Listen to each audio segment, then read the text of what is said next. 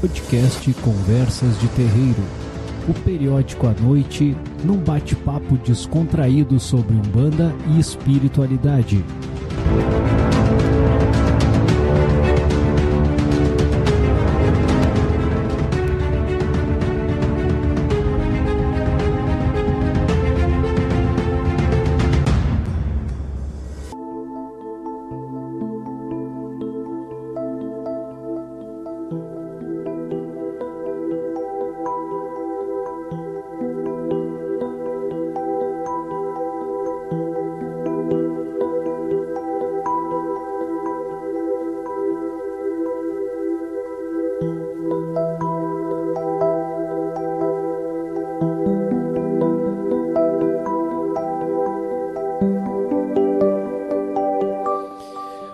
Sobre a alma dos animais, nós precisamos definitivamente concorrer, né, ou buscar na codificação espírita, uh, porque é o que mais, o, o, que temos de mais sólido neste sentido.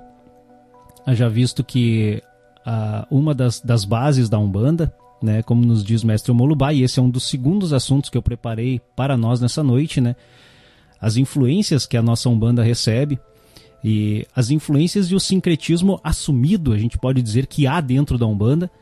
Então, uh, nesse podcast de hoje, nós vamos falar sobre a alma animal né, e sobre os fundamentos da Umbanda. Né? Vamos, vamos buscar um pouquinho desses fundamentos da Umbanda, porque nós temos sincretismos assumidos, sincretismos, uh, sincretismos e influências assumidos dentro da Umbanda. Vamos para a origem da alma animal, né? A gente tem que, em primeiro lugar, situar a palavra alma, né? Se a gente conseguisse falar sobre alma já é um grande problema, né? Porque alguns definem alma, uh, por exemplo, né? Tem uh, o pessoal que é mais afeito à metalurgia, de repente também, né? Uh, vai saber, né? Que muitos metalúrgicos, engenheiros mecânicos falam sobre a alma de uma peça, né? Uh, uh, se remetendo, uh, obviamente, a um termo que eles entendem, né? O que seria a alma desta peça, né? Que, obviamente, é um, é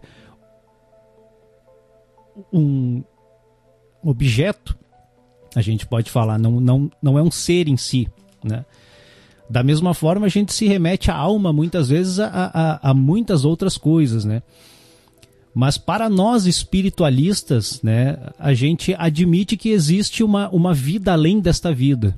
Né? Então a gente entende por alma aquilo que sobrevive à morte física, ou aquilo que sobrevive né, à morte do nosso corpo.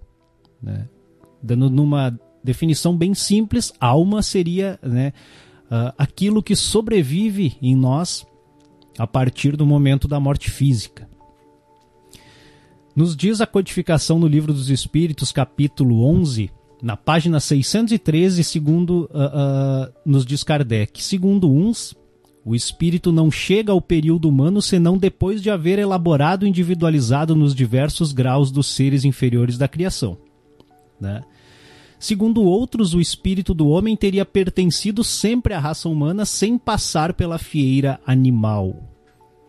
O primeiro desses sistemas apresenta a vantagem de assinar um alvo ao futuro dos animais que formariam então os primeiros elos da cadeia dos seres pensantes. Né?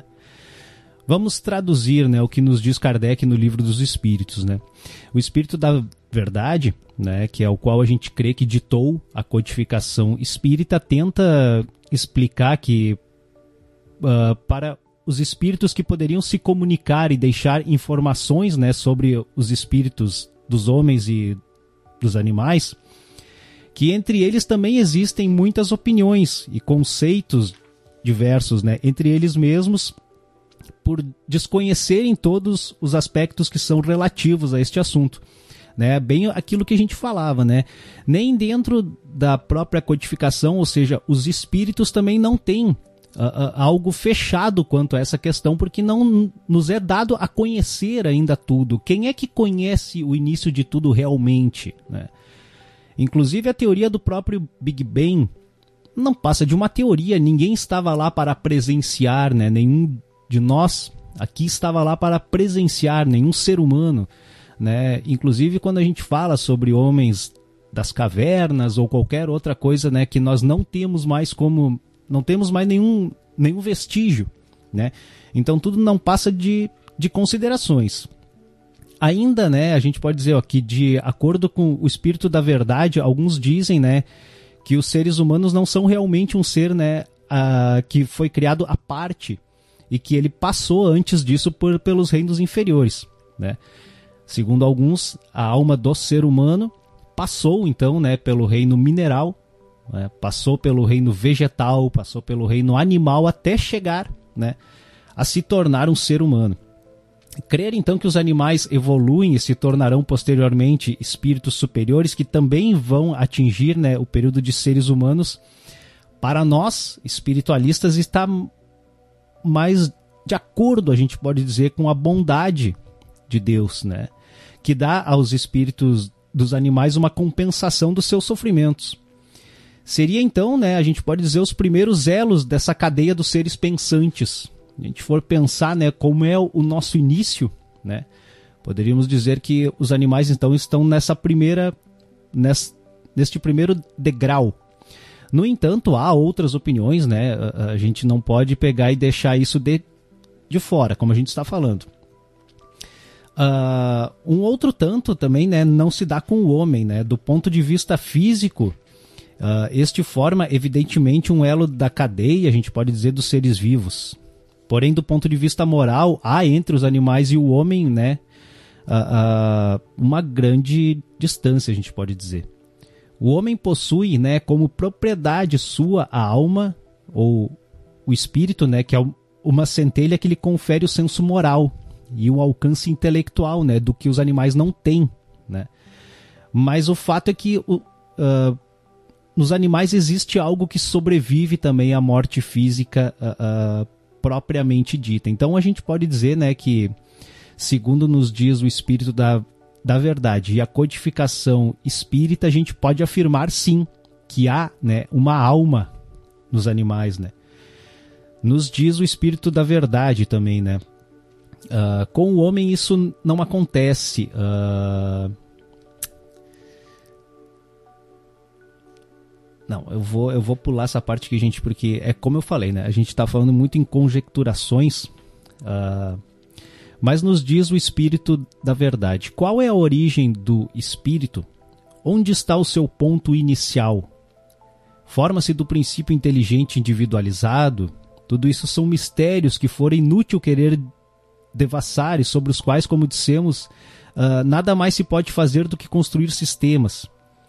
O que é constante, o que ressalta do raciocínio e da experiência é a sobrevivência do espírito, a conservação da sua individualidade após a morte, a progressividade das suas faculdades, o seu estado feliz ou desgraçado de acordo com o adiantamento na senda do bem e todas as verdades morais decorrentes desse princípio.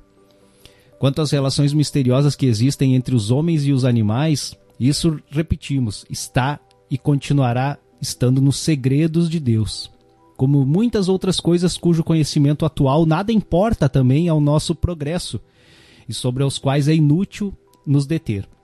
Então, o Espírito da Verdade afirma para gente, gente, que mesmo, uh, uh, mesmo ele não conseguiu falar para nós, né, uh, qual é esse elo, aonde está tudo isso, né? Conclui-se, né, pelas palavras do Espírito da Verdade, que o Espiritismo também é uma doutrina em construção, né, gente?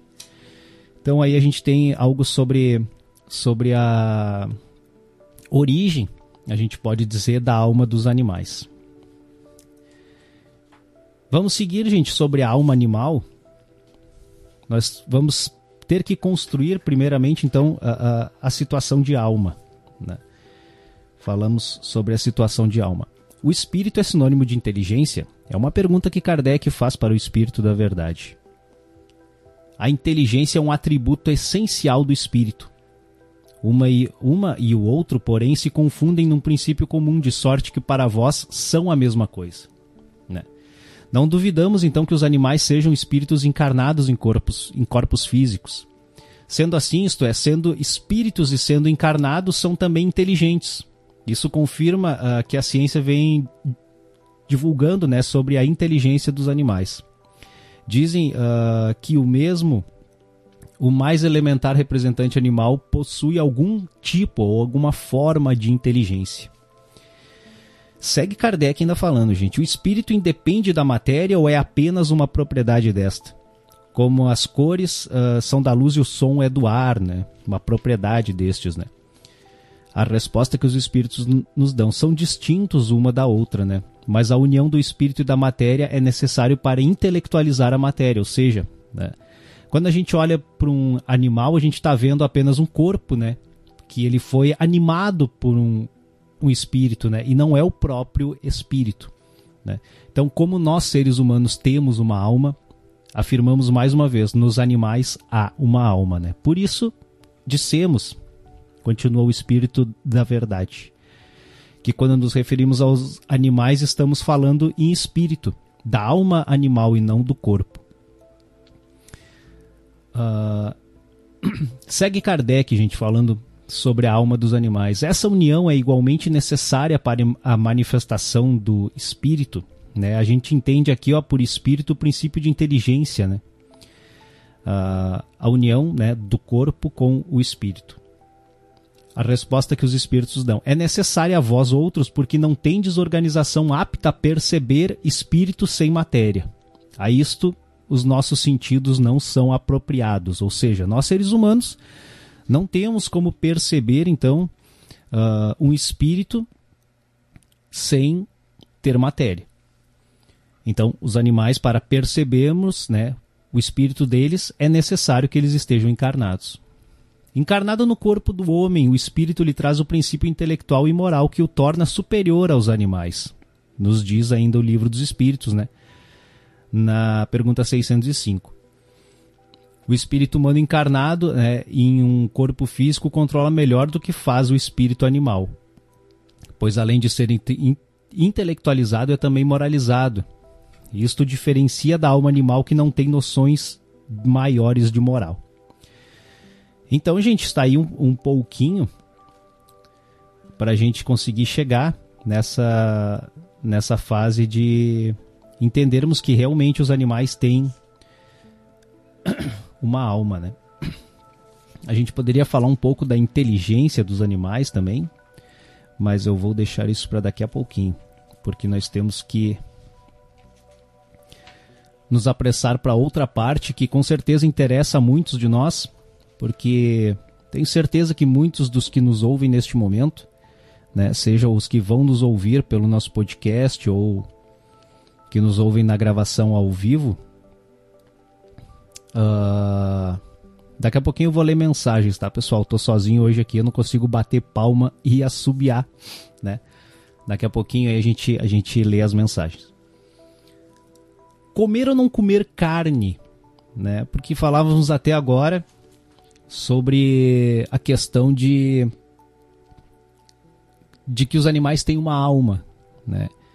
Consequentemente, eles têm alguma forma de, de sentimento, né? Talvez não tão elaborada quanto a, a, a nossa de seres humanos. Eles também têm alguma forma de amor, né? Não tão elaborado ainda, obviamente, porque eles não possuem o livre arbítrio, né? Então, dessa mesma forma, eles não têm karma, né? A gente não pode uh, pensar que aquela alma está totalmente como a nossa humana. Né? Ela ainda está dando seus primeiros passos, né? a gente pode dizer. Comer ou não comer carne? Eu recorro novamente ao livro A Gênese, gente, de Kardec, está no capítulo terceiro. No capítulo terceiro da Gênese, diz o seguinte: a destruição recíproca dos seres vivos é, dentre as leis da natureza, uma das que, à primeira vista, menos parece conciliar-se com a bondade de Deus. Pergunta-se por que uh, lhes criou ele a necessidade de mutuamente se destruírem para se alimentarem uns às custas dos outros. Ou seja, né? um leão ele se alimenta também de outros seres, né? Uh, e tantos outros animais que estão na natureza.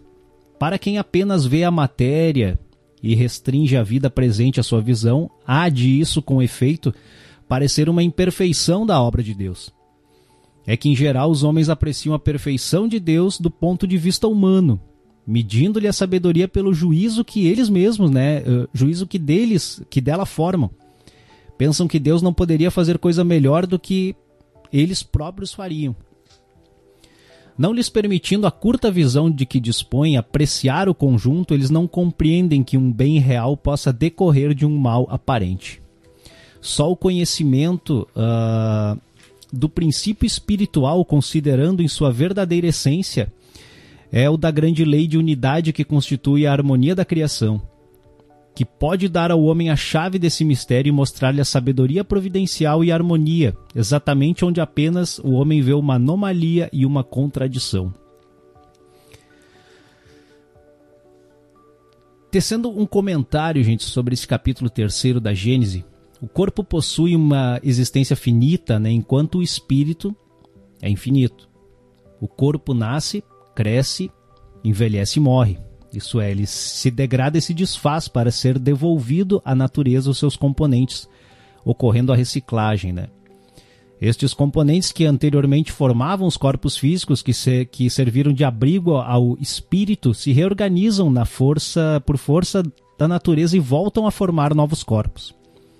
Quando um ser destrói o corpo físico de outro ser para se alimentar os nutrientes, isto é, as partes daquele corpo que foi destruído são transformados em componentes que promovem a manutenção do corpo daquele que assimilou tais componentes. Por exemplo, nós, quando a gente come né, a carne de uma vaca. Por isso, na natureza nada se perde, tudo se transforma, já dizia Leibniz para que não houvesse a necessidade de se criar sempre novos corpos com componentes novos a cada nascimento físico. Deus permite que os seres vivos se destruam entre si para reciclar os componentes disponíveis em nosso ambiente terrestre. Assim, os corpos físicos fornecem componentes para formar novos corpos. Mas o espírito não morre e não precisa ser reciclado. O sofrimento, então, que decorre da destruição são passageiros, temporários e fazem parte do aprendizado evolutivo. Portanto, gente, uh, a questão de comer ou não comer carne, né, na visão dos espíritos, uh, talvez seja muito mais uma decisão de cada um, uma decisão individual. Né? O fato é que os animais uh, foram criados também, né? para se alimentarem uns aos outros, né, segundo nos diz o livro dos Espíritos, o que ocorre na própria natureza. Tanto que se a gente observar, por exemplo, um leão, um tigre, né, que são animais bem carnívoros, e tantos outros, né, naquele momento que ele não consegue mais caçar, provavelmente poucos dias, né, ele, ele, ele morre, ele deixa a sua existência. Né? Então, a, a, não há como a gente dizer que Deus então falhou nisso. Né? Será que Deus deixou a sua bondade para ver uma destruição? Né? O fato são coisas que a gente não entende. Como a gente falou né, no início da, desse nosso podcast, uh, tem muitas coisas ainda que estão nas leis de Deus, que estão né, na sabedoria divina, e coisas que fazem parte da própria da, da própria criação, da própria lei, né, que ainda não, não nos é possível alcançar uh, toda essa verdade como a gente gostaria de repente de, de saber, né? Eu vou avançar, gente, mais, mais um, um pouquinho nas considerações de Kardec sobre a destruição dos seres vivos uns pelos outros, né? Kardec, ainda no, no capítulo terceiro da Gênese, ele diz: a verdadeira vida, tanto do homem como do animal, ainda não está no invólucro corporal. Do mesmo modo, né, que não está no, no vestiário, né, no vestuário nosso, perdão, está no princípio inteligente que preexiste e sobrevive ao corpo, né, tanto nos animais quanto no homem. Este princípio necessita do corpo para se desenvolver pelo trabalho que lhe cumpre realizar sobre a matéria bruta. O corpo se consome neste trabalho, mas o espírito não se gasta. Ao contrário, sai dele cada vez mais forte, mais lúcido e mais apto o que importa, pois, que o espírito mude mais ou menos frequentemente de envoltório? Não deixa por isso de ser espírito. É precisamente como se um homem mudasse cem vezes né, no ano as suas vestes. Não deixaria por isso de ser homem. Por meio do incessante espetáculo da destruição, ensina Deus aos homens o pouco caso que devem fazer do envoltório material que lhe suscita a ideia da vida espiritual, fazendo que a desejem como uma compensação. Objetar-se-á então, não podia Deus chegar ao mesmo resultado por outros meios sem constranger os seres vivos e a se autodestruírem? Desde que na sua obra tudo é sabedoria, devemos supor que, que esta não existirá mais num ponto do que nos outros. Se não o compreendemos assim, devemos atribuí-lo à nossa falta de adiantamento. Né? Segundo nos diz Kardec, né? Uh, na Gênese, e é aquilo que eu falei, gente. Não, não nos cabe né, tecer uh, uh, conclusões sobre tudo isso que nós não sabemos. Né? E não nos é possível saber ainda, infelizmente. Contudo, podemos tentar a pesquisa da razão do que nos pareça um defeito, né, tomando por bússola esse princípio. Deus há de ser infinitamente justo e sábio. Procuremos, portanto, em tudo a sua justiça e a sua sabedoria. Curvemo-nos diante do que ultrapasse o nosso entendimento. Conclui Kardec, gente, na, na Gênese, no capítulo 3, que chama-se Destruição dos Seres Vivos uns pelos Outros.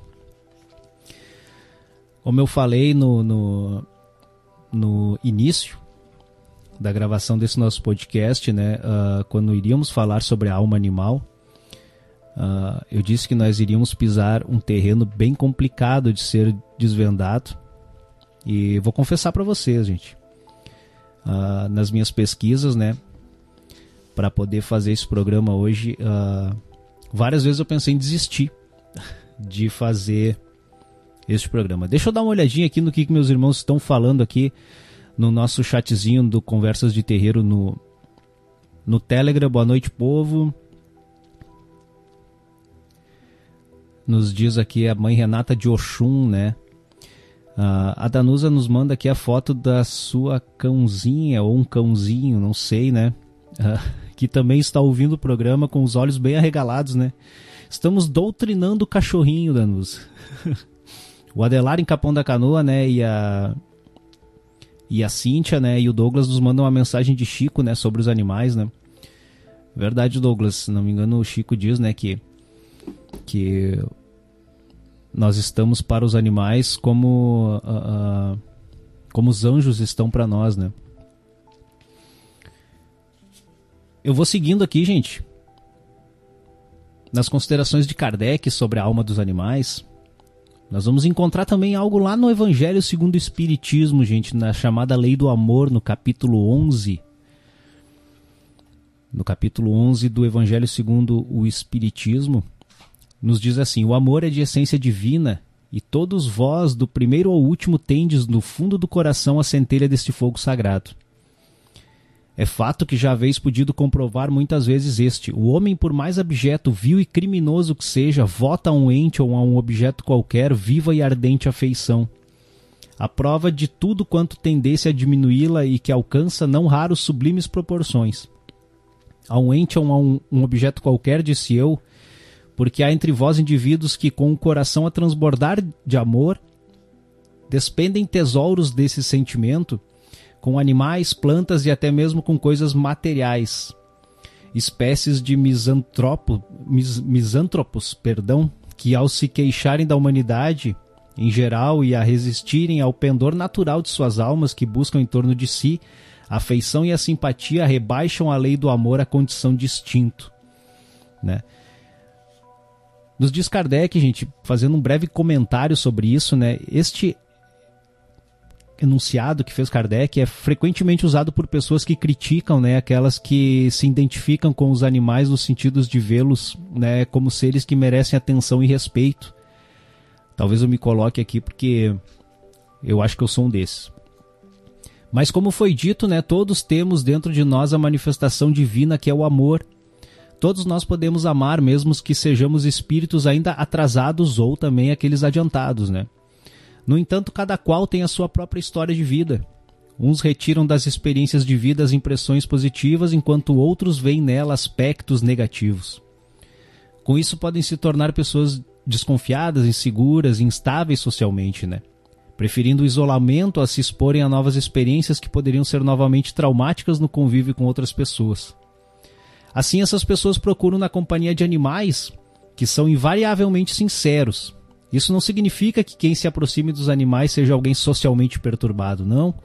Muito pelo contrário, muitas vezes os animais são até mesmo uma forma de relacionamento com as outras pessoas. Né?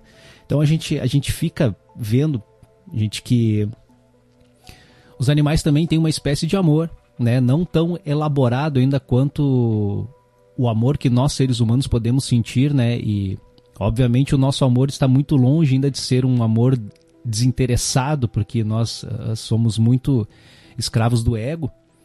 Mas os animais também têm um, uma espécie de afeição. E não é muito difícil, né? Qualquer pessoa que tem animais de, de estimação, ou, ou, a gente pode dizer assim, todos aqueles animais domesticáveis, né? Inclusive a vaca, o próprio cavalo uh, uh, e tantos outros animais que são domesticáveis, eles têm uma, uma forma de afeição né, por aqueles que são próximos a eles, que fica quase impossível.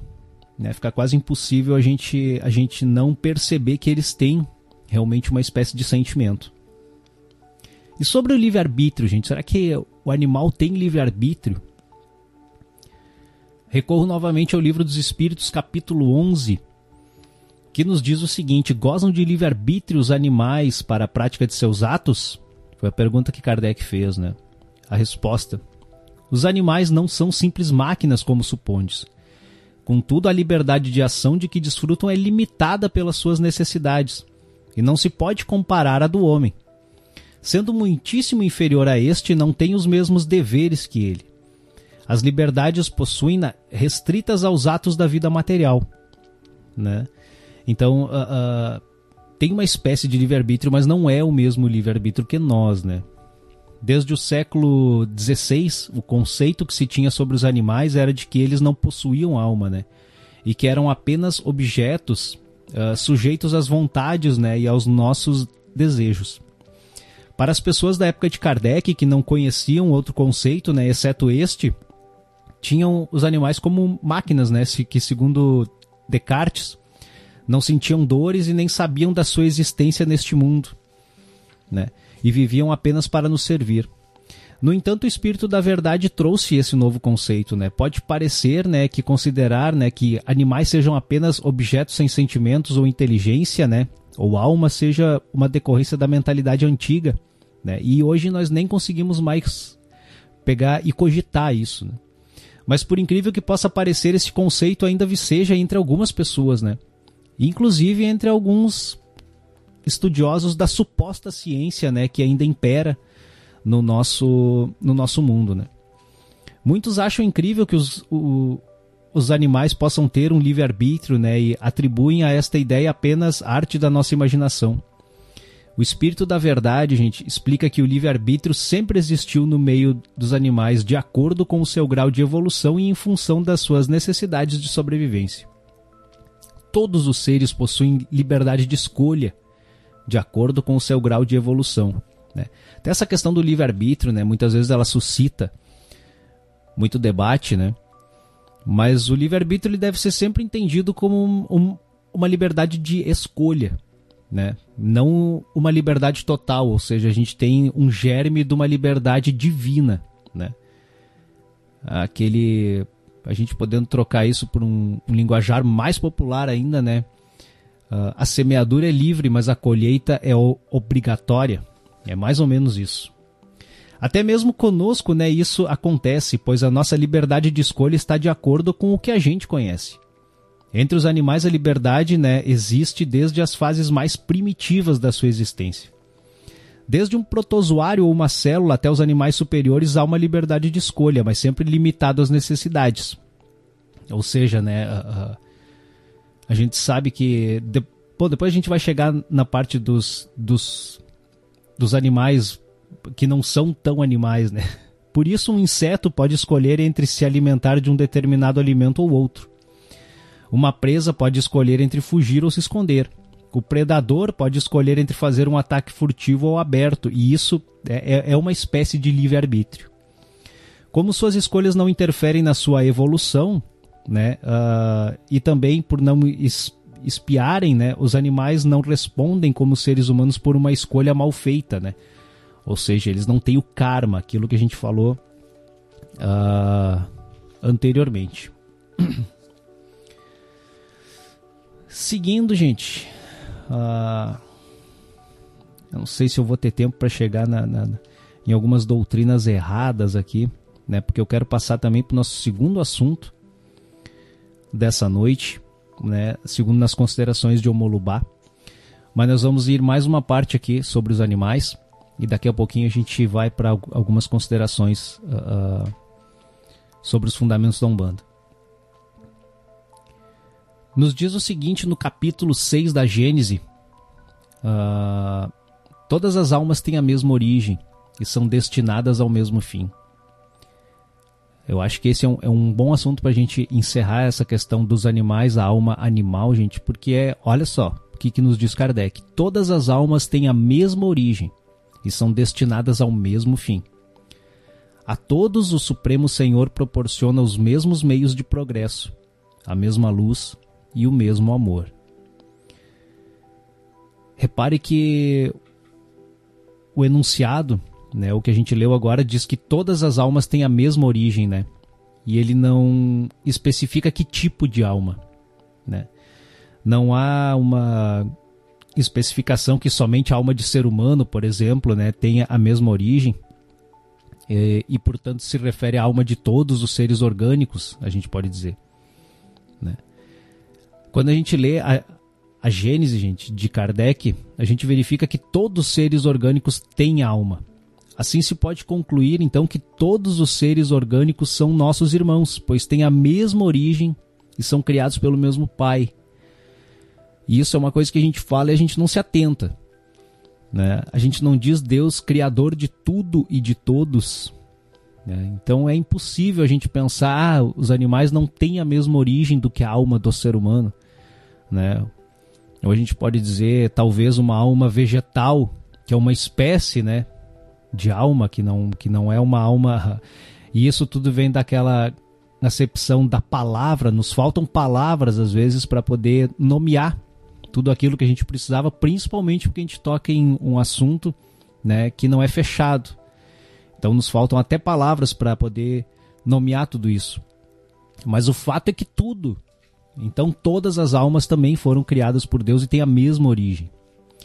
O princípio inteligente, gente, nos diz uh, o capítulo 11 ainda aqui da Gênese. O princípio inteligente, distinto do princípio material, se individualiza, se elabora em passando pelos diversos graus da animalidade. É aí que a alma ensaia para a vida e desenvolve suas primeiras faculdades pelo exercício, seria o tempo de incubação. No comentário do próprio Kardec, o princípio inteligente, desde que é criado e começa a participar dos processos da evolução neste ou em outros mundos, já é um indivíduo. No entanto, antes dele passar por uma certa fase, ele se confunde com outros de sua espécie pois apresentam mesmas, as mesmas aparências e se comportam do mesmo modo. Tendo comportamentos idênticos entre si uh, até esta fase, não se pode distinguir um indivíduo de outro, exceto por observações cuidadosas.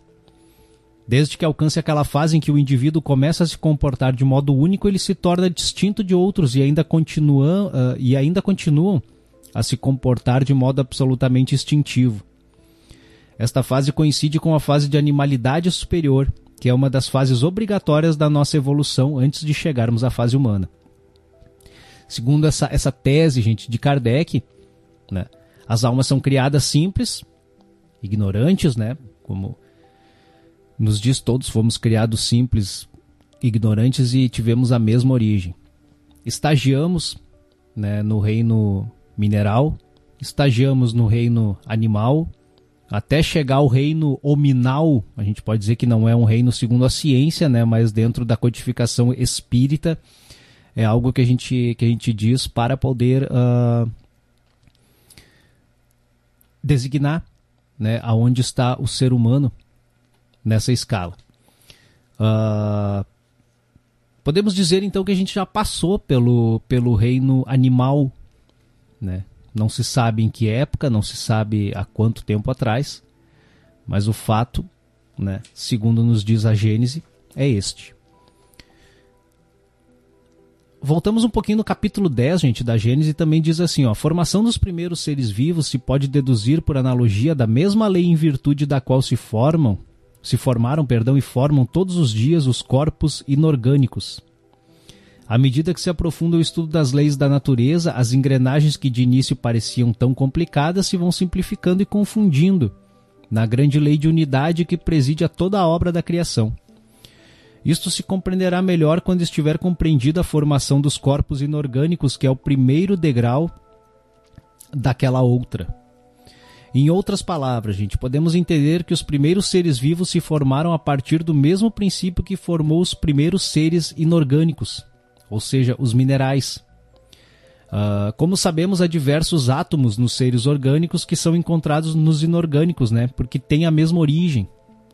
À medida que o nosso entendimento sobre as coisas da natureza e da espiritualidade aumenta e nos reconhecemos apenas como peça que envolve os mecanismos da natureza, percebemos que tudo evolui e tende à unidade e tende a se aproximar da perfeição. Então, a, a, aquilo que nós falávamos, né, gente? Conseguimos, né? A, somos criados simples, ignorantes e vamos evoluindo passando por todos os três reinos. E eu acho que é isso, gente. Eu acho que dá pra gente ter uma, uma noção, pelo menos, né? Sobre a alma dos animais. Eu vou encerrar. Ainda nos diz aqui na Gênese. Vou encerrar essa parte, né? Dizendo o seguinte. Recorrendo ainda ao livro A Gênese de Kardec, tá, gente? No capítulo 3 Kardec nos diz o seguinte: ó, o erro está em pretender-se que a alma haja saído perfeita das mãos do nosso Criador. Quando este, ao contrário, quis que a perfeição resultasse da depuração gradual do espírito e seja obra sua.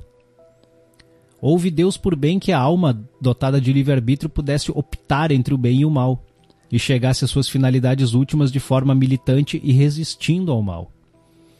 Se houvera criado a alma tão perfeita quanto ele, e ao sair-lhe ela das suas mãos a houvesse associado a sua beatitude eterna, Deus tê-la ia feito não a sua imagem, mas semelhante a si próprio. Né?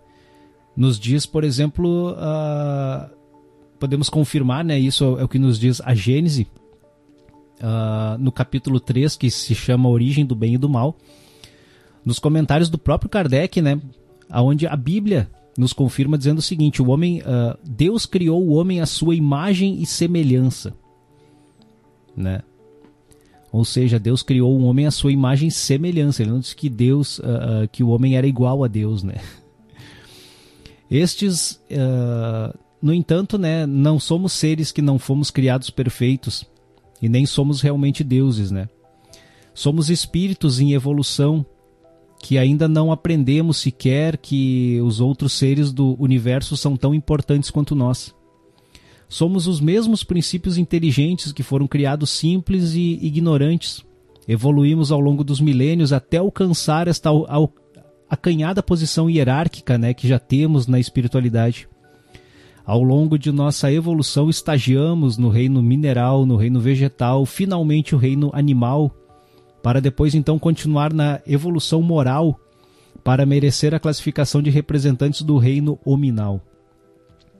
Ao longo dessa evolução pelo uso do livre-arbítrio, estamos conseguindo discernir o certo do errado e o bem do mal. Esse, gente, foi um, um estudo de fôlego também, né? Uh,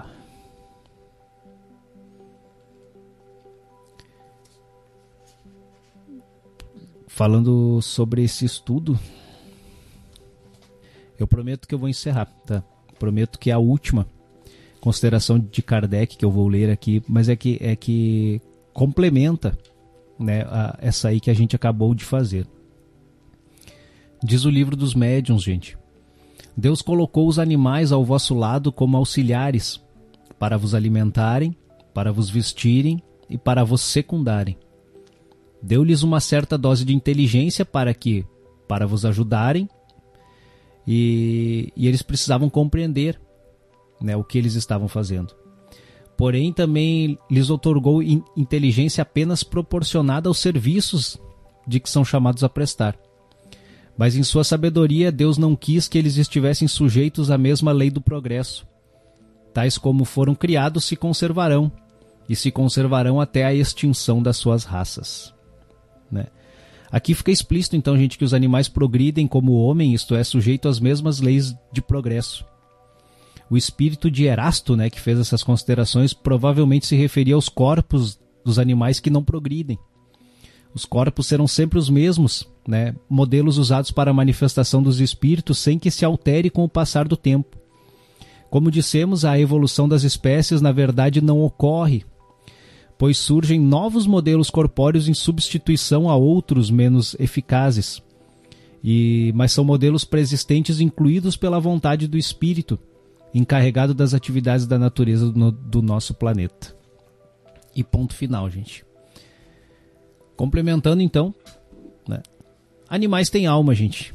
E é bom a gente a gente pensar bem, né, quando a gente maltrata às vezes, né, um animal.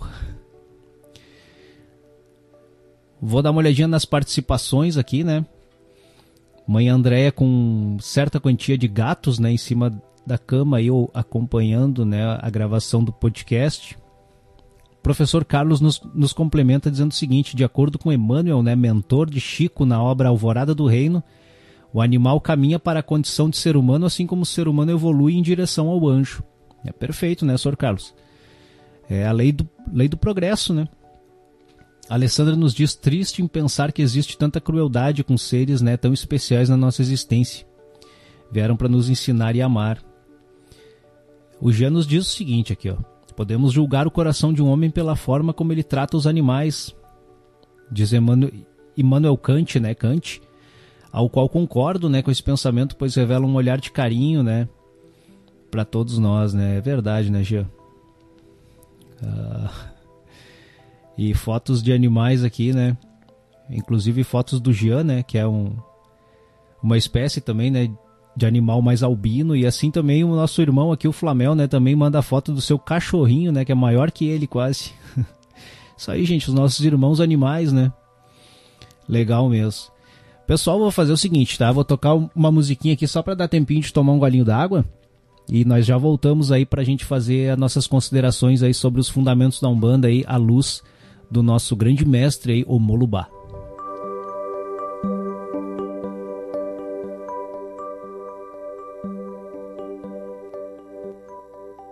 Programa Conversas de Terreiro.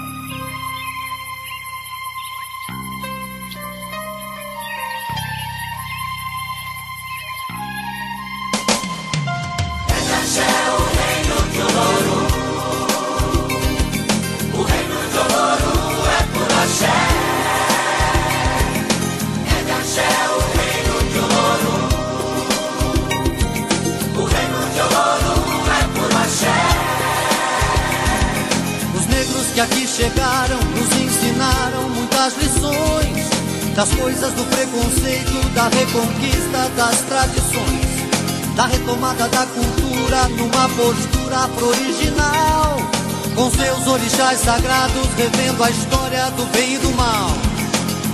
Axé, o reino de Oloru. Oloru.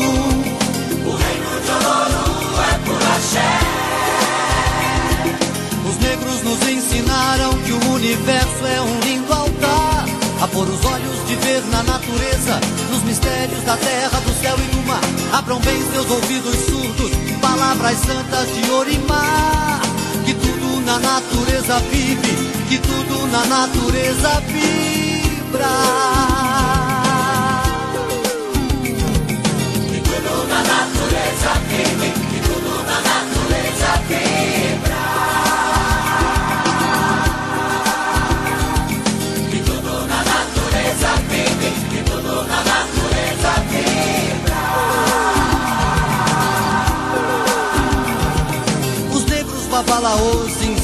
que nas matas de Oxóssi pra se entrar. Que um avô de ervas santas com flores raras se defumar Acenda uma vela no chão da mata Pro povo da terra te vigiar. Abra o seu coração pra mãe natureza Entrar como um anjo e te encantar. Que tudo na natureza vive Que tudo na natureza vibra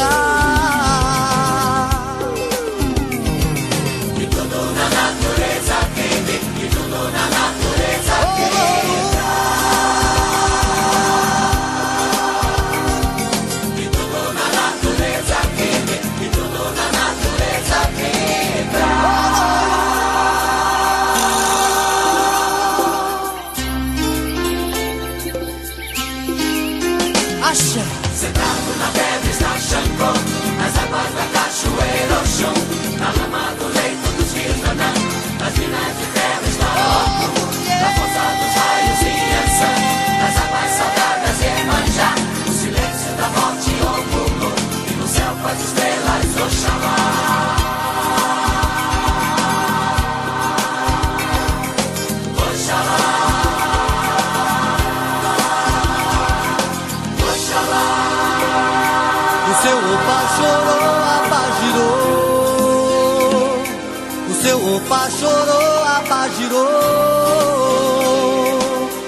Oxalá,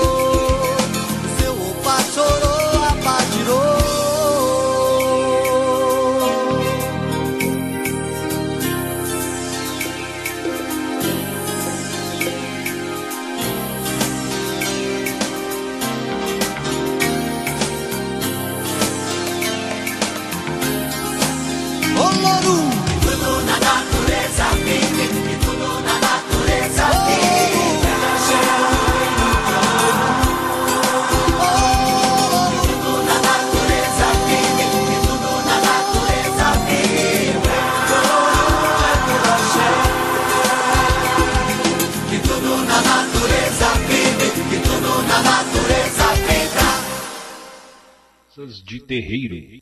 Programa Conversas de Terreiro.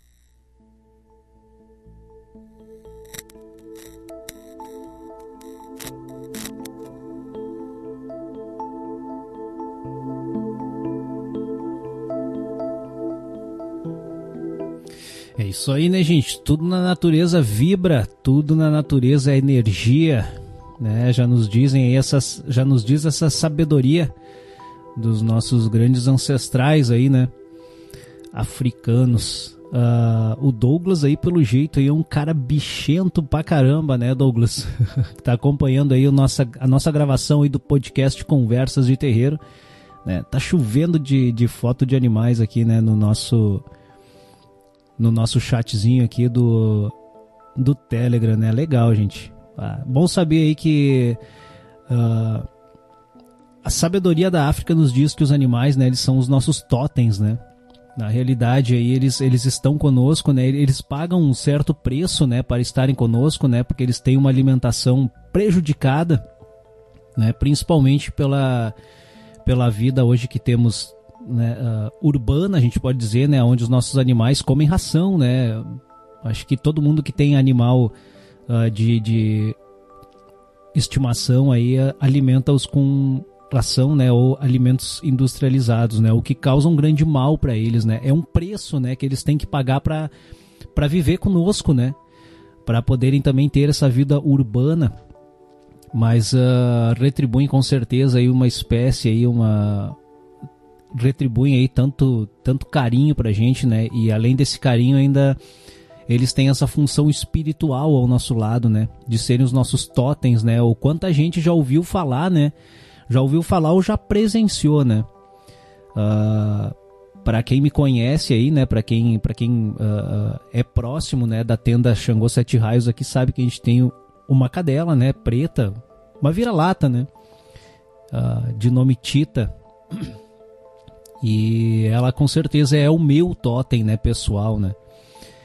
Uh, é muito estranho às vezes quando eu estou ruim da garganta, né? Vamos supor, uh, sei lá, estou ali sem voz, a cadela também perde o latido, ela, ela, ela, ela late de uma maneira muito rouca. Ou muitas vezes ela fica doente antes do que eu, né?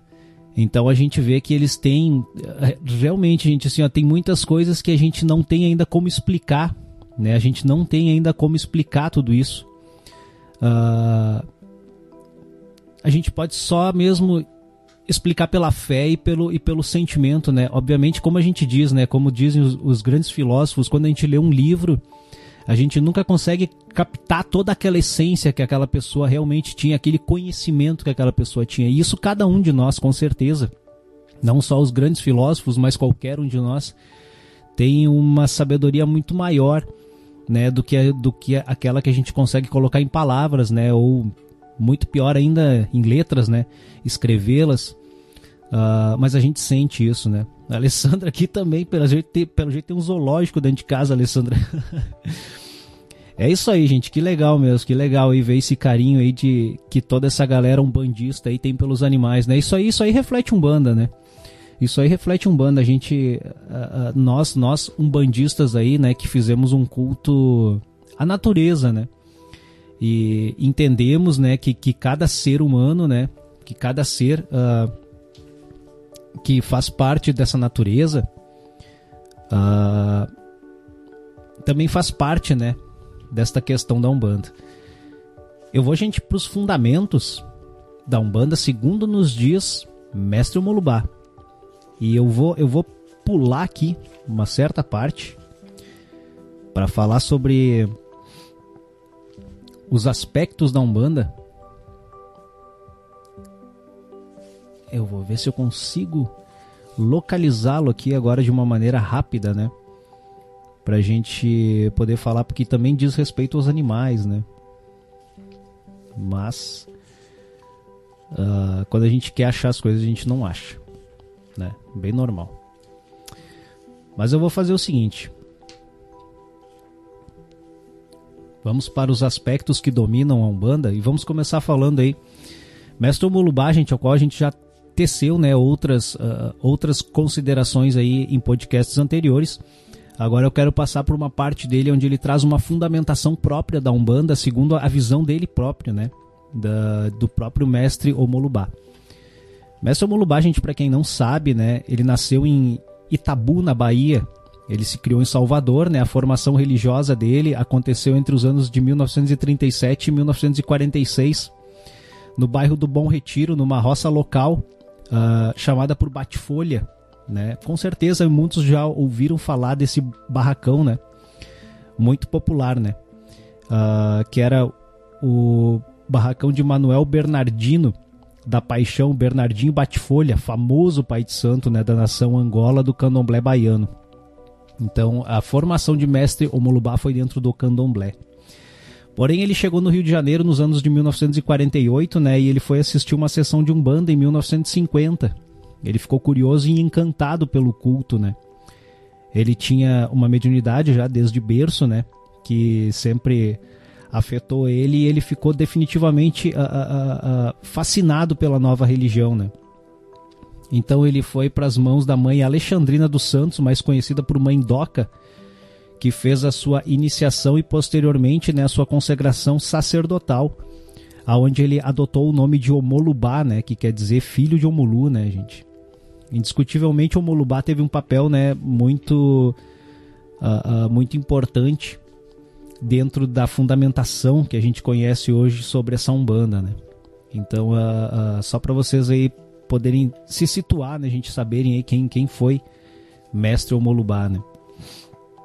Ele escreve sobre a fundamentação dessa religião, gente. Né? Uh, o que que ele, o que que Omolubá enxergava sobre o movimento umbandista, né? O genuíno movimento umbandista. Omolubá nos diz o seguinte, ó, a Umbanda veio, né, para o plano do plano astral para o plano físico no dia 15 de novembro de 1908. Isso é, né, uh, ponto fechado para todos nós umbandistas, né? Apareceu no bairro de Neves, né? Quarto distrito de São Gonçalo, né? Na então pequena cidade de Niterói. O mensageiro e fundador, né, dessa Umbanda foi um espírito que se nomeou como Caboclo das Sete Encruzilhadas. Indagado sobre o nome desse culto, ele disse, né, Umbanda. E significou, né, que quando ele foi perguntado a significação deste vocabulário, ele disse: Umbanda é a manifestação do espírito para a caridade. O médium daquela insólita presença, né, um rapaz de apenas 17 anos chamado Zélio de Moraes. Os fundamentos do novo movimento religioso né, começaram a chegar conforme o passar do tempo. Mestre Omolubá nos trouxe né, porque nós vamos falar da fundamentação de acordo com o mestre Omolubá. Começaram a surgir, né, através dele em 1978, né, uh, Fundamentos de Umbanda, é o primeiro livro dele ali, né, Revelação Religiosa, né, que contribuiu muito, né, para ratificar e divulgar, né, a origem do culto Umbanda, né, gente. Os estudos de Umbanda, né, foram compreendidos em dois períodos distintos, segundo nos diz Mestre Molubá. 1908 a 78, considerado o período de propagação, né? E o segundo período de 1979 a 2049, chamado período de afirmação doutrinária. Notem bem, gente, 1908 a 78, 70 anos. 79 a 2049, mais 70 anos. Então, os períodos da Umbanda compreendidos de 70 em 70 anos, né? O primeiro período de propagação, ou seja, aquele que a, a nossa Umbanda iria se espalhar, né? Segundo o próprio IBGE, né, revelou que a Umbanda alcançou 20 milhões de seguidores entre os anos de 1908 e 78, né? E o segundo plano é o de 1979 a 2049, que a gente falou do período de afirmação doutrinária, que segundo nos diz mestre Omolubá.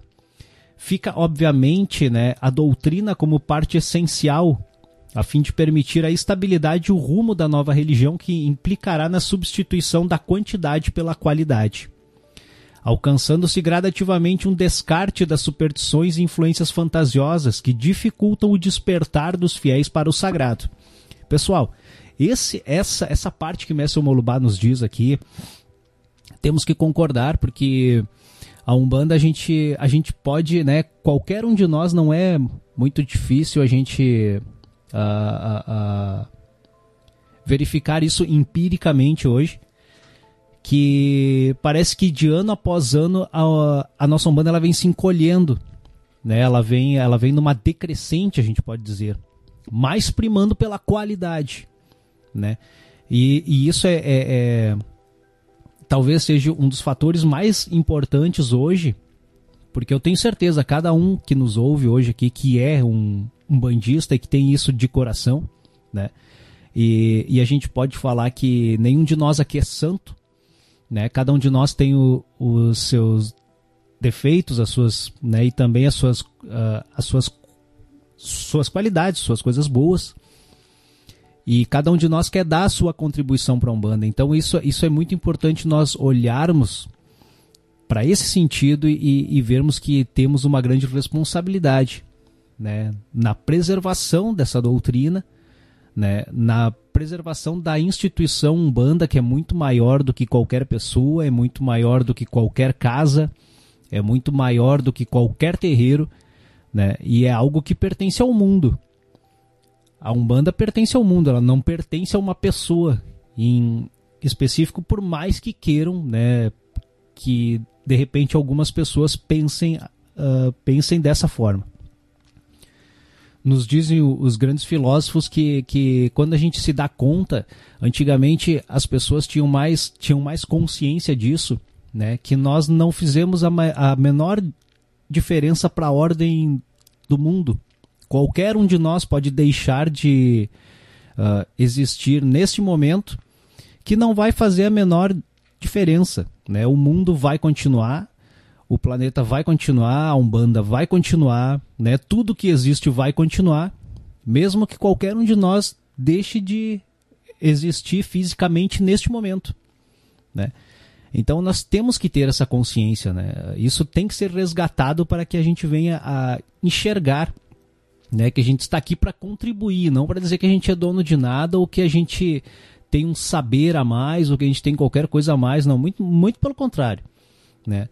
Talvez quanto mais a gente busque a verdade, quanto a gente mais busque esse entendimento, né? Mais a gente tem consciência de que nada a gente sabe, né? Essa que é a grande verdade. O sincretismo da Umbanda, gente, segundo o mestre Omolubá, nos diz o seguinte: ó, ele é constituído pelo africanismo, pelo cristianismo e pelo hinduísmo. E ainda recebe influências do catolicismo né, e do espiritismo. Perfeito, né? Mestre Omolubá diz: ó, aqui estão todas uh, as bases que compõem a nossa Umbanda: africanismo, cristianismo, hinduísmo, catolicismo e espiritismo. Do africanismo a gente recebeu a devoção no Ser Supremo, Deus, Olorum, né, segundo uh, uh, o nome né, dado pelos africanos, ou Zambi, e apenas 12 orixás principais, né, desse extenso panteão né, que existia em África, que se diz né, existiam mais de 401 orixás né, no total. Então, a Umbanda assimilou 12, né, e assimilou-os né, integralmente, né. Do cristianismo, né, bebemos das primeiras águas do amai-vos uns aos outros, tá? e fora da caridade não há salvação. E de outras sentenças crísticas, né? Uh, que compõem o comportamento fraterno universalista, a gente pode dizer, ou, a, ou aquela parte que o próprio Evangelho segundo o Espiritismo nos diz, né? Uh, a moral crística, né? É isso o que a Umbanda assimilou do hinduísmo. A Umbanda trouxe as leis, né? ou seja, a lei do karma, a lei da reencarnação e a lei da evolução, que são leis que a Umbanda assimilou do hinduísmo. A par da efetiva companhia dos guias protetores e orixás, um bandista sincero sabe que é de máxima importância a sua própria transformação pessoal, calcada no conhece-te a ti mesmo, como tarefa inadiável e primordial, traduzindo-se em todos os instantes em harmônica vida religiosa. Mestre Molubá sendo o mestre que ele sempre foi, né, gente? Aspectos dominantes da Umbanda, né? Continua Mestre Molubá, ele diz o seguinte, ó, a prática de ritual destinado a estabelecer um vínculo estreito por meio do mediunismo entre o plano físico e o plano astral, tendo como escopo principal a orientação dos que se socorrem no campo da cura físico-astral desobsessão, pregação doutrinária e renovação moral dos seus seguidores, crença na imortalidade do espírito, obedi obediência às leis do karma, reencarnação e evolução, além de consciente preparo individual para um despertamento espiritual. Perfeito, né, gente? Não há, não há muito que a gente comentar sobre o que Mestre Molubá diz nessa primeira, nesse primeiro aspecto que domina dentro da Umbanda, a prática né, de se estabelecer a comunicação com o mundo astral ou com o mundo espiritual através do mediunismo, que é talvez a, a, o ponto alto da Umbanda, né, gente? O, o, ou seja, como a gente diz mesmo, né, a sessão propriamente dita, né, o momento da incorporação, a gente pode dizer que é o ponto alto da Umbanda, né? É onde nós temos a oportunidade de conversar com os espíritos mais adiantados, né, ou aqueles espíritos amigos do plano astral. As curas que acontecem dentro da Umbanda, as curas físico-astral, né, uh, também, né, também se dá pela, pela prática da mediunidade, a desobsessão, pregação doutrinária e renovação moral dos seus seguidores, né. A renovação moral, sabemos né, que daí já é uma prática de cada um de nós. A crença na imortalidade, gente. Isso é, é, impossível dizer que tu é um bandista e tu não te crê imortal, né? Na imortalidade do espírito, né? Não posso dizer que lavou a sua cabeça, né? Se batizou dentro da Umbanda e agora tu é imortal. Não. a gente nasce imortal, né? A gente, a gente nunca foi mortal bem na realidade, né? A gente sabe que o que acontece é o desencarne, né? E o reencarne. Mas na, a partir daquele momento que a gente crê que o nosso espírito ele é imortal, a gente sabe que a gente está vivendo apenas uma fase, né? A gente está apenas uh, vivenciando um, uma dessas encarnações, né? Não sabemos quantas a gente já passou e quantas ainda vir, vamos vir a passar, né? Obediência à lei do karma, reencarnação e evolução. Né? A gente falou hoje sobre lei de, de, de evolução e de reencarnação, talvez muitas vezes, né? Quando falamos dos nossos irmãos animais, né? E o karma, né, gente, que pertence muito mais a, a nós seres humanos, né? Que é aquela, aquela historinha do, do karma, né? Uh, por exemplo, o meu, o meu karma é muitos irmãos que estão ao meu lado. Além do consciente preparo individual para um, um despertamento espiritual. Mestre Molubá continua dizendo assim, ó, vestimentas com predominância da cor branca, né? A roupa da Umbanda é branca. Em dias festivos é permitido, né, usar uh, roupas coloridas, né, nas cores do seu orixá de cabeça, por exemplo, né, dos devotos de Umbanda. O PG de Umbanda, gente, né, com a imagem de Jesus Cristo com os braços abertos, né, ladeado pelas imagens dos trabalhadores da Umbanda no plano astral, preto velho, caboclo, boiadeiro, sereia, ibedes, né. Esse é o PG da Umbanda, né? O altar ou o congá, né? Chamemos como melhor quisermos, né? O desenvolvimento mediúnico em dias próprios exclusivamente para médiums, né? normalmente as casas guardam, né? Um dia para desenvolvimento, um dia para sessão pública, um dia para doutrina, ou, enfim, né? Desde que tenha, né? Aplicação pelo sacerdote dos sacramentos da Umbanda, né? Ou seja, se nós não tivéssemos os sacramentos, não seríamos religião, né? E o sacerdote pode fazê-los, né? Isso a gente já comentou até nas nossas doutrinas internas aqui do nosso terreiro, né? Que o sacerdote ele é preparado para isso, né? Ou seja, o batismo, a confirmação, o casamento, o sacerdócio extrema unção, né? O sacerdote pode, pode deve, né? Realizar ele próprio, né? Sem a necessidade de, de incorporação Continua Mestre Mulubá dizendo o seguinte: manipulação da magia, algumas vezes pelo sacerdote, né? Outras pelo guia-chefe da casa, uh, realizando magias, né?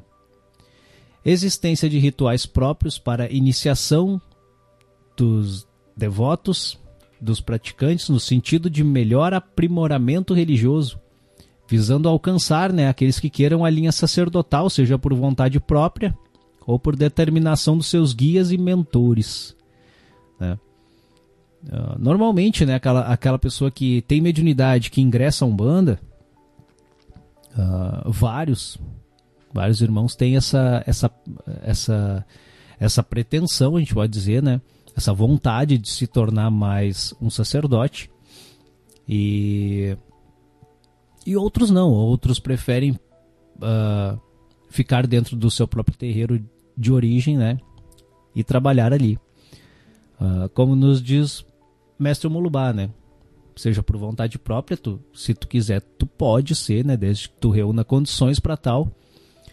Ou por sentenciamento dos seus guias, aí já é um pouco meio que diferente, né? Aí é, é aquele sem querer querendo, né? Uh, origem em tempo de história. Continuamos falando o mestre Molubá, né, sobre a origem e desenvolvimento da Umbanda. E ele nos diz o porquê que a Umbanda foi criada, né? Porque muitas vezes a gente pode se perguntar? A gente pode se perguntar o porquê que foi criado mais uma religião, né? Por que, que Deus criou mais uma religião? Por que, que foi permitido a criação de mais uma religião? Porque a Umbanda ela é religião e, e o fato é que ela é uma criação de seres humanos, né? tanto encarnados quanto desencarnados.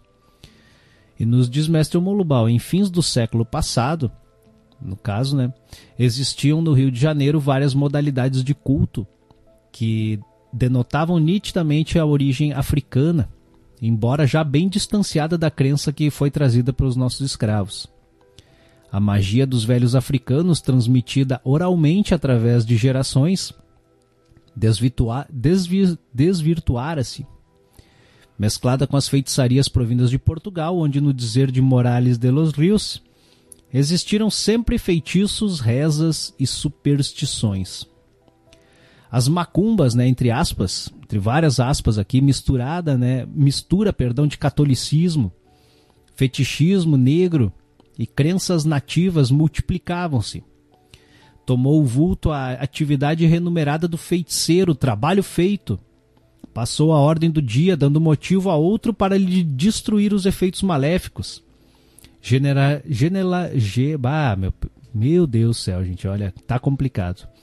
Generalizaram-se os despachos, visando a obter favores para uns e prejudicar terceiros. Aves e animais eram sacrificados com as mais diversas finalidades. Exigiam-se objetos raros para homenagear entidades ou satisfazer elementos do baixo astral. Sempre, porém, obedecendo aos objetivos primordiais, aumentar a renda do feiticeiro ou derrubar termo, né, que esteve muito em voga, os que não se curvassem antes aos seus poderes ou pretendessem fazer-lhe concorrência. Pessoal, Mestre Molubá escreveu isso aqui lá nos anos 70, mas se a gente né, a, a, analisar, estamos em 2023 e continua a mesma coisa. Os mentores do astral superior, porém, estavam atentos ao que se passava. Organizava-se um movimento destinado a combater a magia negativa que se propagava assustadoramente. Cumpria atingir de início as classes humildes, mais sujeitas à influência do clima de superstição que imperava na época. Formaram-se então as falanges de trabalhadores espirituais que se apresentariam na forma de caboclos e pretos para mais facilmente serem compreendidos pelo povo. Nas sessões espíritas, a gente sabe, porém, não foram aceitos. Identificados sobre essa forma, eram considerados atrasados e as suas mensagens não mereciam uma análise. Acercaram-se também dos candomblés e dos cultos denominados de baixo espiritismo, as macumbas, né? E provavelmente nestes, como nos batuques do Rio Grande do Sul, encontraram acolhida com a finalidade de serem aproveitados nos trabalhos de magia como elementos novos no velho sistema de feitiçaria. Então, gente, olha só, para a Umbanda conseguir dar os primeiros passos dela, a gente vê que foi bem difícil, hein? A situação permanecia inalterada ao iniciar-se o ano de 1900. Porém, as determinações do plano astral deveriam cumprir-se. Por fim, 15 de novembro de 1908, compareceu a uma sessão espírita, né? da Federação Espírita de Niterói, dirigida por José de Souza, um médium, um jovem de 17 anos, de família tradicional fluminense. Seu nome Zélio de Moraes. Restabelecer-se no dia anterior de moléstia cuja origem os médicos haviam tentado em vão identificar. Sua recuperação inesperada por um espírito causar enorme surpresa, né? E essa história toda a gente, a gente já conhece, né? A gente que é a, a, a chegada de Zélio no, no centro espírita, né? Uh, fato que a gente tem que que a gente tem que frisar, gente, nesses apontamentos de mestre Omolubá da Umbanda em tempos de história, da origem e desenvolvimento da Umbanda. As macumbas, né, gente, ou seja, a magia negativa estava muito em voga.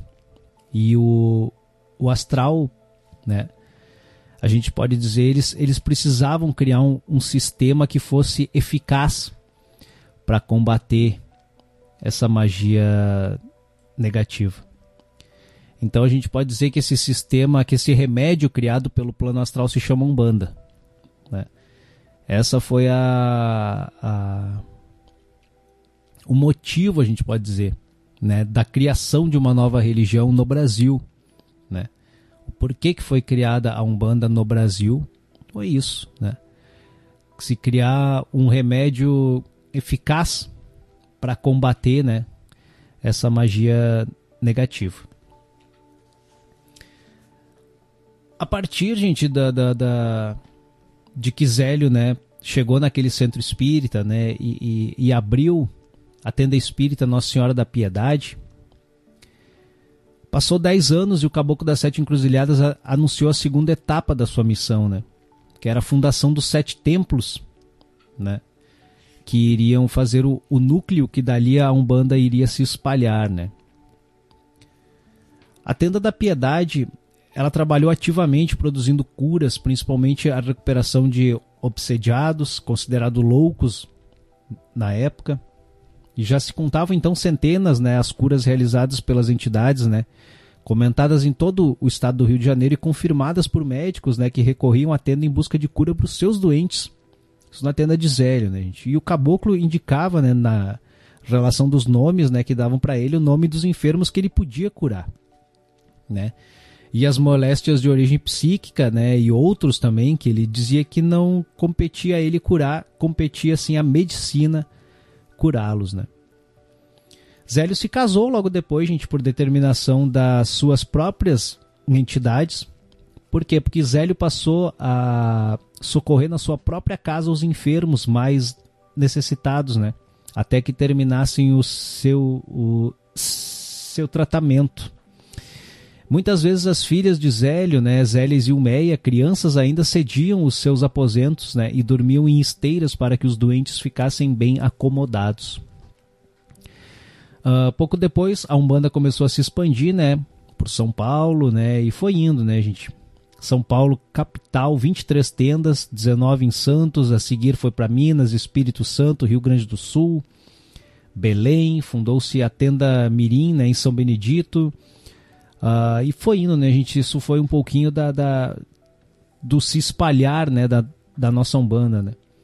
Em 1937, né, os templos fundados pelo Caboclo das Sete Encruzilhadas reuniram-se e criaram a Federação Espírita de Umbanda do Brasil, posteriormente denominada União Espiritualista de Umbanda do Brasil. Em 1947 surgiu o Jornal de Umbanda, que durante mais de 20 anos foi um órgão doutrinário de grande valor. Zélio de Moraes instalou federações umbandistas em São Paulo e Minas Gerais. Algumas curiosidades aí que Mestre Molubá nos traz sobre a história da Umbanda, né? Alguns efemérides, gente, da Umbanda também vale a pena a gente falar aqui. Uh, que diz, relação, deixa eu dar uma olhadinha na hora, né? Já estamos quase lá, mas eu vou, eu vou listar rapidamente porque a gente faz esse apanhado histórico, né? 15 de novembro, né, de 1908, Zélio funda a Umbanda. Novembro de 1918, Caboclo das Sete Encruzilhadas dá início, né, à fundação das Sete Tendas. 1920, a Umbanda espalha-se por São Paulo, Pará e Minas. 1926, a Umbanda chega ao Rio Grande do Sul e o primeiro terreiro de Umbanda fundado por Otacílio Charão na cidade de Rio Grande. Em 1932, Laudelino de Souza Gomes funda um terreiro de Umbanda em Porto Alegre o primeiro na capital. 1939, os templos fundados pelo Caboclo das Sete Encruzilhadas reúnem-se criam a Federação Espírita de Umbanda do Brasil, posteriormente na União Espiritualista de Umbanda. Incorporaram dezenas de outros terreiros fundados por inspiração de entidades de Umbanda que trabalhavam ativamente no astral sobre a orientação do fundador da Umbanda, o Caboclo das Sete Encruzilhadas. 1941 reúne-se o primeiro Congresso de Espiritismo de Umbanda. Outros congressos havidos posteriormente retiraram acertadamente o nome Espiritismo, que de fato pertence aos espíritas, os quais seguem a respeitável doutrina codificada por Kardec. Em suma, o espírita pratica o espiritismo, a Umbanda, ou na Umbanda, praticamos o umbandismo. Perfeito, né? Mestre Omolubá, mestre como sempre, né? Setembro de 1971, criado na cidade do Rio de Janeiro, o primeiro organismo de caráter nacional, tomou o nome de Condo, Conselho Nacional Deliberativo de Umbanda. Os órgãos fundadores do CONDO, União Espiritualista de Umbanda do Brasil, presidida por Floriano Manuel da Fonseca, já falecido, primado de Umbanda, né, Congregação Espírita de Umbanda do Brasil, Confederação Nacional de Umbanda e Cultos Afro e Federação Nacional das Sociedades Religiosas de Umbanda. E em novembro de 1978 surgiu né, o livro Fundamentos de Umbanda, Revelação Religiosa, portador da mensagem astral trazida por fim após 70 anos de existência da Umbanda. Colocou bases teológicas e norteadoras da doutrina umbandista, com fundamentos integrais da nova religião e a sua verdadeira origem. A etimologia da palavra Umbanda está consignada em dicionário próprio como arte de curar. Revela notar, entretanto, que esse vocabulário sofreu alteração semântica, vindo a significar no Caboclo das Sete Encruzilhadas uma manifestação do espírito para a caridade, expressão que recebeu total aprovação do povo. Igual alteração sofreu a palavra Cristo, que todos pensavam ser de primeira mão, sendo, no entanto, de, uh, de franca usança entre os gregos com a acepção de Crestos, ungido, antecedendo, portanto, a Jesus, fundador do cristianismo as considerações que Mestre Molubá coloca. Os períodos históricos, gente. Nós já falamos aqui né, sobre os 70 anos da Umbanda. E depois nós iríamos entrar nas sete linhas da Umbanda, segundo nos diz Mestre Molubá. Fundamentos da Umbanda, né, gente? E, e eu vou deixar isso para o nosso próximo podcast. Inclusive, nós falamos. Uh, nós iríamos falar sobre aspectos estranhos à Umbanda, também segundo o mestre Molubá, né? Que tem muitos aspectos que não são pertencentes à Umbanda. Deixamos, gente, para o próximo para a próxima gravação do podcast, para o próximo podcast, né? Vamos falar aí sobre os períodos históricos da Umbanda, além daqueles que eu já trouxe, né, dos 70 anos de expansão e dos 70 anos de afirmação doutrinária, cosmogonia, sete linhas de Umbanda, né, e os fundamentos da Umbanda que se resumem ali, né, em tríplice aspecto: energia, vida e consciência, segundo nos diz o nosso grande mestre Omolubá. Pessoal, quero dar uma listada naqueles que nos acompanharam aí, né, e fizeram companhia para mim nessa noite, né, na gravação desse podcast, que foi, foi bem legal, né, e sempre uh, é gostoso a gente fazer com a companhia de vocês. Né? A foto de animais aqui, bah, a Alessandra, assim, a Alessandra realmente tem um zoológico dentro de casa. Tudo na natureza vive, tudo na natureza vibra, é verdade, né? E, e, é isso aí, gente. Assim, bah, eu quero mandar um baita abraço aí para todos que, que me ajudaram a fazer esse podcast de hoje né, a todos que participaram. Quero ver se eu consigo listar rapidamente pelo menos os nomes aqui, né? O grande Douglas, né? O Sor Carlos, a Danusa, a Fábio e o Flamel, né? A Alessandra, a Renatinha de Oxum, a Delar e a Cíntia, né? A, o Jean e a Cíntia também. A Alessandra, já falei. Gente, se eu esqueci alguém, perdoa aí, né? Porque é como eu falei. Gente sozinho aqui tem que subir e bater palma é complicado. Uh, e Alessandro nos diz que faltou dois ainda. Valeu aí, valeu Jean, obrigado. Obrigado a todos aí que nos estão nos felicitando, que nos parabenizando aí, né? Fizemos o possível, né, gente?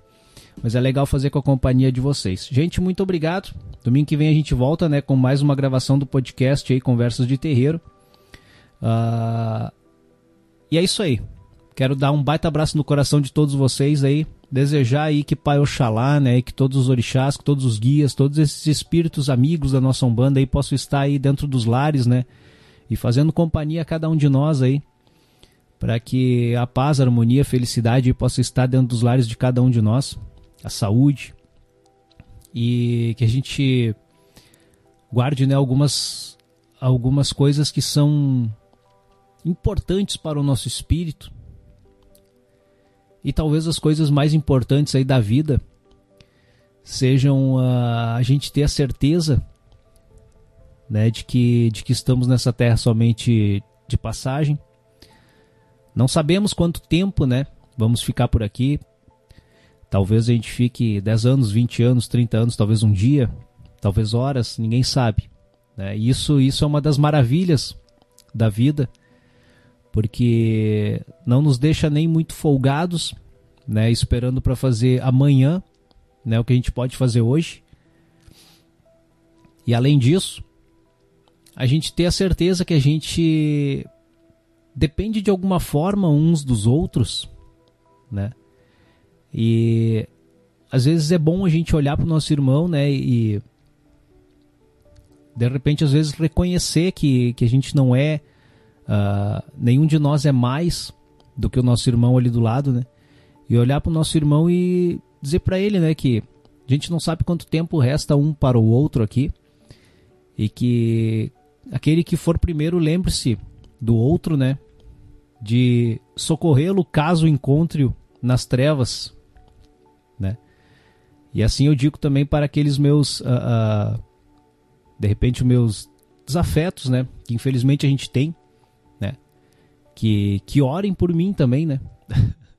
Porque não basta a gente dizer, né, que as pessoas estão nas trevas, é muito melhor a gente a gente orá-los, orar por eles e de alguma forma socorrê-los. Baita abraço no coração de todos vocês e até domingo que vem com mais uma gravação do podcast Conversas de Terreiro. Lembrando aí, gente, né, o jornal A Noite aí também é um ótimo órgão, né, uh, doutrinário e pra gente trocar aquela ideia sobre Umbanda, né. Deixo até de sugestão, né? Aqueles irmãos que gostam de escrever aí, podem nos enviar os seus textos aí, né? Tanto pelo Telegram quanto pelo nosso e-mail culturalmaitá@gmail.com, né? Pode entrar no nosso site aí, periódicoanoite.com e nos mandar, né? Nos enviar o seu texto aí por e-mail, né? Que após uma breve análise aí, com certeza, né? Se está enquadrado dentro do que o jornal prega, né? Publicaremos, né? E a gente pode nos ajudar uns aos outros. Um baita abraço no coração e até domingo que vem.